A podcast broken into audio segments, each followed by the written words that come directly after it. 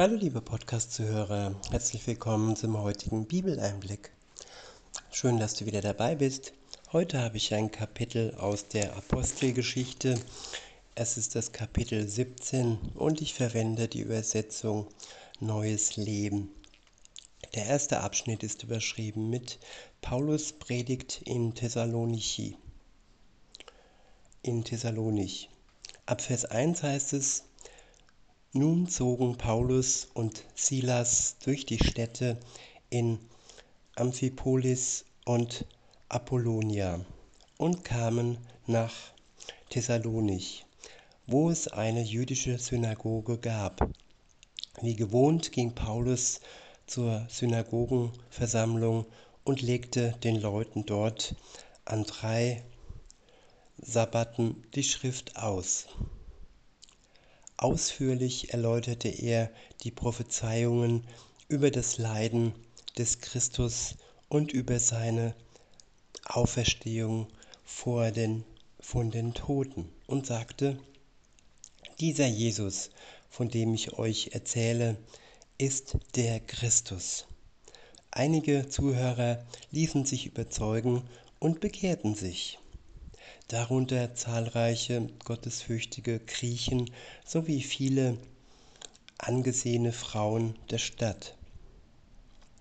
Doch die, doch die einflussreichen Juden wurden neidisch. Sie gebrauchten einige üble Männer von der Straße dafür, dass sie das Volk aufhetzen und einen Aufruhr anzettelten. Sie zogen vor das Haus von Jason, um Paulus und Silas zu fassen und in die aufgebrachte Menge hinaus zu zerren. Da, da sie die beiden nicht fanden, packten sie Jason und einige andere Gläubige und schleppten sie vor die Obersten der Stadt. Paulus und Silas haben die ganze Welt aufgewiegelt und jetzt bringen sie auch unsere Stadt in Aufruhr, riefen sie. Und Jason hatte sie in sein Haus aufgenommen. Sie alle haben den Kaiser verraten, denn sie fordern die Menschen auf, einem anderen König, diesem Jesus, die Treue zu halten. Als die Einwohner der Stadt und ihre Obersten das hörten, brach ein Tumult los. Doch nachdem Jason und die anderen Gläubigen eine Bürgschaft hinterlegt hatten, ließen die Beamten sie frei. Ein nächster Abschnitt ist überschrieben mit Paulus und Silas in Beröa. Ab Vers 10 heißt es, noch in derselben Nacht schickten die Gläubigen Paulus und Silas nach Beröa. Als sie dort ankamen, gingen sie in die Synagoge. Die Einwohner Beröas waren offenbar waren offener als die Leute in Thessalonich und hörten die Botschaft Gottes mit Interesse an. Tag für Tag forschten sie in der Schrift, in den Schriften nach, um zu prüfen, ob Paulus und Silas tatsächlich die Wahrheit lehrten. Ja, Tag und Nacht in den Schriften nachforschen. Nicht einfach blind Predigern oder Podcastern vertrauen, nein, selber im Wort Gottes das herausfinden, was da jemand von sich gibt. Es ist oft so, dass, dass wir Predigern blind vertrauen, dass wir Lehren, die durch das Wort Gottes nicht wirklich bestätigt sind, blind annehmen, nur weil es angeblich vertrauenswürdige Prediger oder Podcaster von sich geben. Nein, wir sollen alleine Gott vertrauen, keinem Menschen. Ihm, seinem Geist, sollen wir Vertrauen schenken. In Vers 12 heißt es, die Folge war, das viele Juden und viele vornehme griechische Frauen und Männer zum Glauben fanden. Ja, nicht durch den Prediger findet man zum Glauben, sondern alleine durch das Studium im Geist Gottes, durch die Wahrheit, die uns frei macht und nicht der Prediger oder der Podcaster. Sie machen uns nicht frei. Das Wort Gottes macht uns frei. Es ist lebendig und wer es nicht zu seiner täglichen Speise macht, der kann noch so viele Predigten sich anhören, aber er wird dadurch nicht in den Himmel kommen. Alleine der Glaube, der durch das Wort Gottes herauskommt und erzeugt wird, ist es, der den Menschen vor Gott gerecht macht. Weiter heißt es, als jedoch einige von den Juden aus Thessalonich erfuhren, dass Paulus nun in Beröa das Wort Gottes verkündete, kamen sie und hetzten die Leute auf.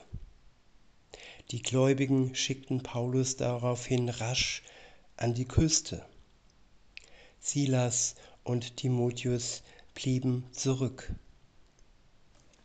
Die Begleiter des Paulus reisten mit ihm bis nach Athen.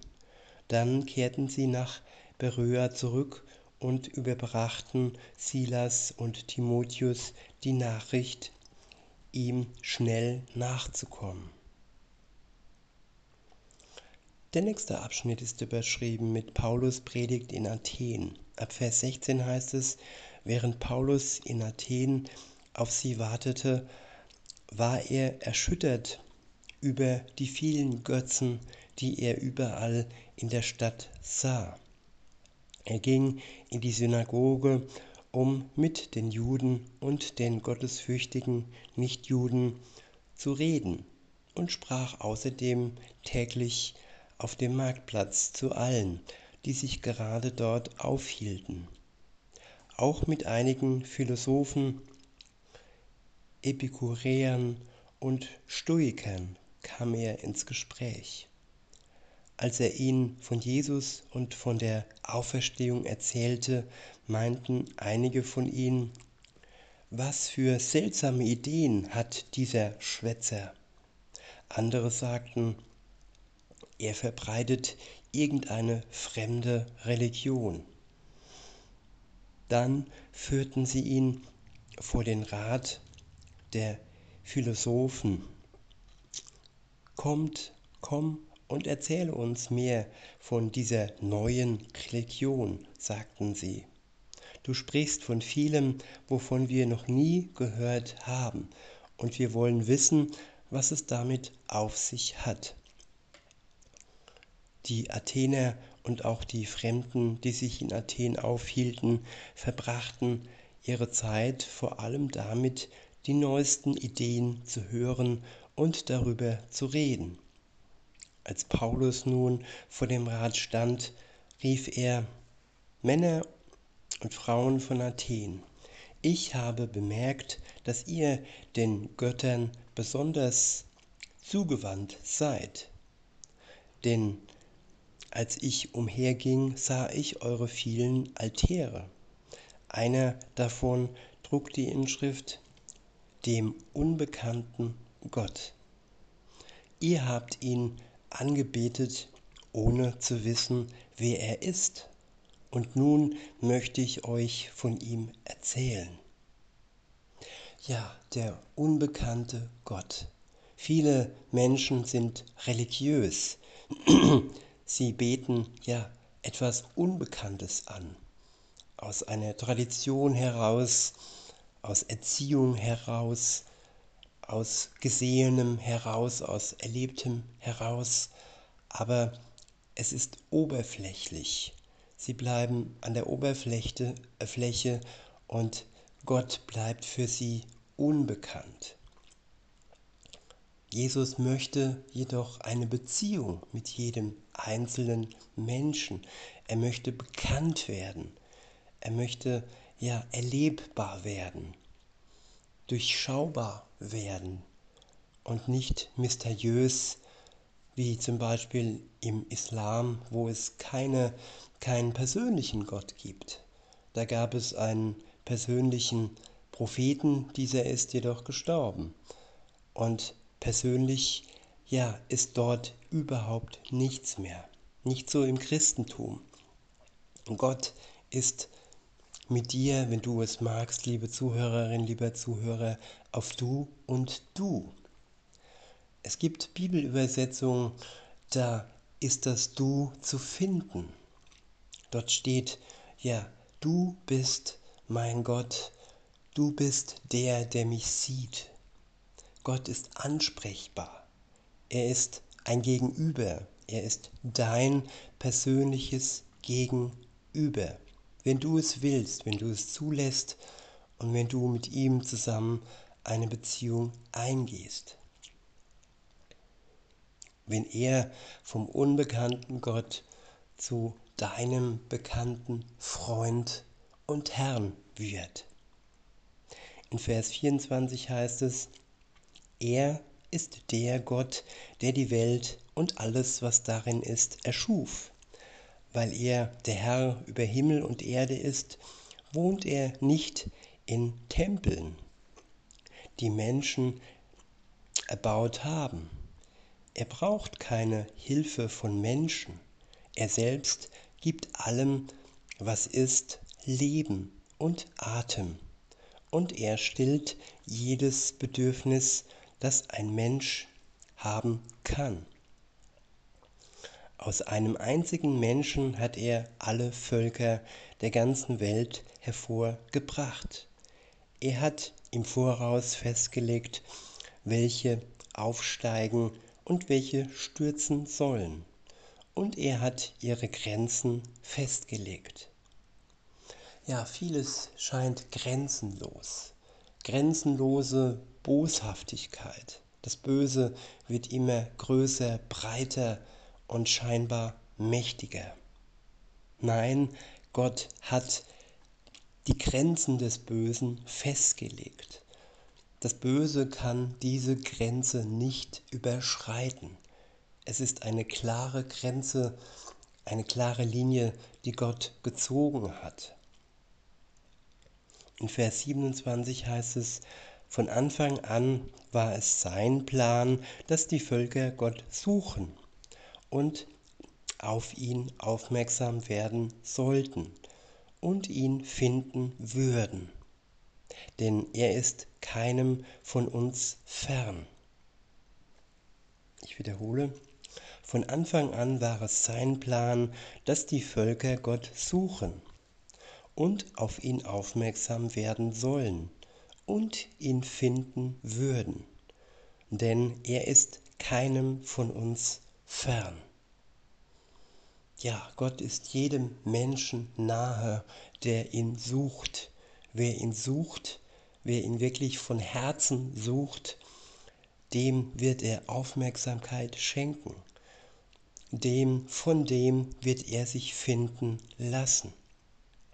Denn er ist uns nicht fern, er ist uns nahe.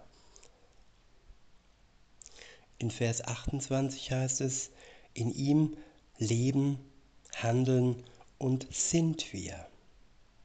Ich wiederhole, in ihm leben, handeln und sind wir. Ja, wir sind alles, was wir sind, weil er es aus uns gemacht hat. Er ist unser Schöpfer. Er möchte, dass wir in ihm leben, dass wir durch sein Wort handeln und anerkennen, dass wir sind, weil er es so wollte. Weiter heißt es, wie einer eurer eigenen Dichter gesagt hat, wir sind seine Nachkommen. Deshalb sollten wir uns Gott nicht als Götzenbild vorstellen. Das Kunsthandwerk, das Kunsthandwerker aus Silber, Gold oder Stein anfertigten. Ja, Gott ist viel mehr als das, was der Mensch aus ihm macht. All die Götzenbilder, die angebetet werden, sie sind ein Abklatsch des wunderbaren Gottes. Wir sollen uns kein Bild von ihm machen. Wir sollen eine Beziehung mit ihm eingehen und ihn kennenlernen, so wie er ist, nicht engstirnig in ein Bild gefangen nehmen und so ihm die Möglichkeit rauben, dass er sich ausbreitet in uns, in unserem Herzen und uns mehr und mehr zeigt, wer er ist. In Vers 30 heißt es, bis jetzt hat Gott über die Unwissenheit der Menschen hinweg gesehen. Doch nun gebietet er den Menschen auf der ganzen Welt, sich von den Götzen abzukehren und sich ihm zuzuwenden. Ich wiederhole, Vers 30. Bis jetzt hat Gott über die Unwissenheit der Menschen hinweg gesehen. Ja, eine bewusste Unwissenheit, eine bewusste Entscheiden, Entscheidung, von Gott nichts wissen zu wollen, ihn nicht kennenlernen zu wollen. Lange Zeit hat er darüber hinweg gesehen, doch nun gebietet er den Menschen auf der ganzen Welt, sich von den Götzen abzukehren und sich ihm zuzuwenden. Ja, die Götzen, das sind die falschen Trugbilder Gottes. Davon sollen wir uns abwenden und sollen uns alleine ihm zuwenden. In Vers 31 heißt es, denn er hat einen Tag festgesetzt, an dem er die Welt gerecht richten wird, und zwar durch den Mann, den er dazu bestimmt hat. Und er hat allen bewiesen, wer dieser Mann ist, indem er ihn von den Toten auferweckte. Ja, dieser Mann ist Jesus Christus. Ihn hat Gott der Vater bestimmt, als Retter der Welt aufzutreten. Das war seine erste Ankunft in der Welt, als Retter der Welt. Und sein, seine zweite Ankunft in der Welt wird sein, zum, zum einen für die, die an ihn glauben, als der, der sie zu sich ins, in, in den Himmel mitnimmt, das Böse beendet, aber für die, die nicht mit ihm unterwegs waren, wird er als Richter auftreten, wird er Gerechtigkeit herstellen. Da, wo wir selbst in unserer Ungerechtigkeit bzw. die in ihrer Ungerechtigkeit verharrt haben und ihn nicht ja, kennenlernen wollten. Weiter heißt es in Vers 32, als sie Paulus von der Auferstehung eines Menschen reden hörten, der tot gewesen war, lachten die einen, doch andere sagten, wir würden gerne später mehr darüber hören. Damit verließ Paulus die Versammlung, doch einige schlossen sich ihm an und fanden zum Glauben. Unter ihnen war Dionysius und Ratsmitglieder und Ratsmitglieder. Eine Frau mit Namen Damaris und andere mehr. Ja, lasst es uns ihnen gleich tun. Wenn du noch nicht mit Jesus unterwegs bist, liebe Zuhörerin, lieber Zuhörer, dann schließ dich ihm an dann schenk ihm dein Vertrauen. Schenk ihm einen Vertrauensvorschuss. Er wird dich nicht enttäuschen. Er wird dir zeigen, wer er ist und all die Götzen, die du dir selbst gemacht hast, ja, gib sie ihm hin, leg sie ihm unters Kreuz, lass sie los und erfahre, wer Gott wirklich ist für dich, für dein Leben. Er ist der, der dich liebt, der so weit gegangen ist für seine Liebe zu dir, dass er am Kreuz für uns starb. Und wenn wir das anerkennen und auch, dass er auferstanden ist am dritten Tage, dann sind wir erlöst, dann sind wir frei. Und ja, dann haben wir eine ewige Perspektive und unser Leben endet nicht am Ende unseres irdischen Lebens. In diesem Sinne, liebe Zuhörer, wünsche ich euch noch einen schönen Tag und sage bis denne.